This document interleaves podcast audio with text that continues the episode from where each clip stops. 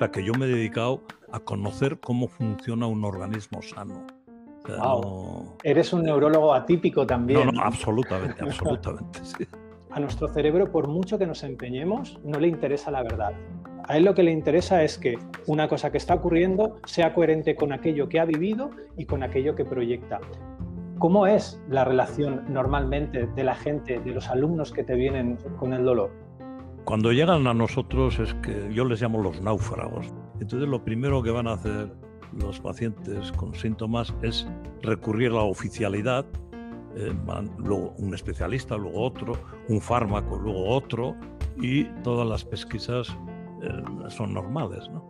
Y entonces nosotros lo que les devolvemos es, a través del conocimiento, eh, que sepan que primero sus síntomas son reales, que no los construyen ellos, sino que los padecen. Yo digo, ¿qué tal ha ido tu día? Dices, ostras, pues no muy bien, me ha dolido la cabeza.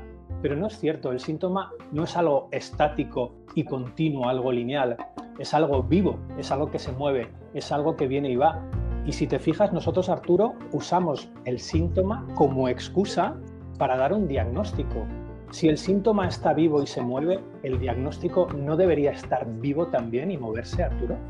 ¿Cómo uno puede tener tanto dolor, tanto sufrimiento, tanta invalidez, siendo todo normal? ¿no?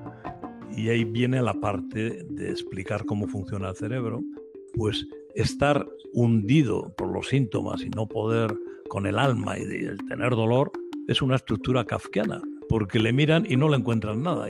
Por supuesto que sí, pero tú imagínate ahora que una persona nos ha escuchado. No va a poner en mm. tela de juicio, por ejemplo, la opinión experta. No va a sentir esta libertad de la que estamos hablando, de que al final él puede decir, voy a pedir una segunda opinión la ciencia está para servir a las personas, ¿no? Hay que acompañarles en el, proceso, ¿no? Haciéndoles ver. Pero poco más, ¿no? Es, entre comillas, pongámosle comillas esta palabra, ¿no?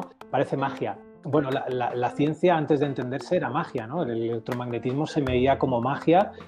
Nosotros separamos el organismo en carreras, en especialidades, en asignaturas, pero es que el organismo no separa nada, nada, Arturo, es, es un ser integrado Observa cuando estamos sintiendo nuestro cerebro, que una de sus funciones, de sus muchas funciones, es proponer pensamientos, hacer propuestas neuronales, nos dice, ay, esto que estoy sintiendo significa esto, o yo no sé sentir, o yo no sé no sé cuánto, yo no sé qué, no sé quinto. Descubrirnos es empezar a aprender que un pensamiento no es más que una propuesta neuronal. No, estoy, no estoy muy de acuerdo. ¿eh? Tendríamos ahí para este es el mejor momento de este encuentro, porque los puntos en los que estamos completamente de acuerdo, Arturo, no aprendemos nada. Es en estos puntos donde está la chicha.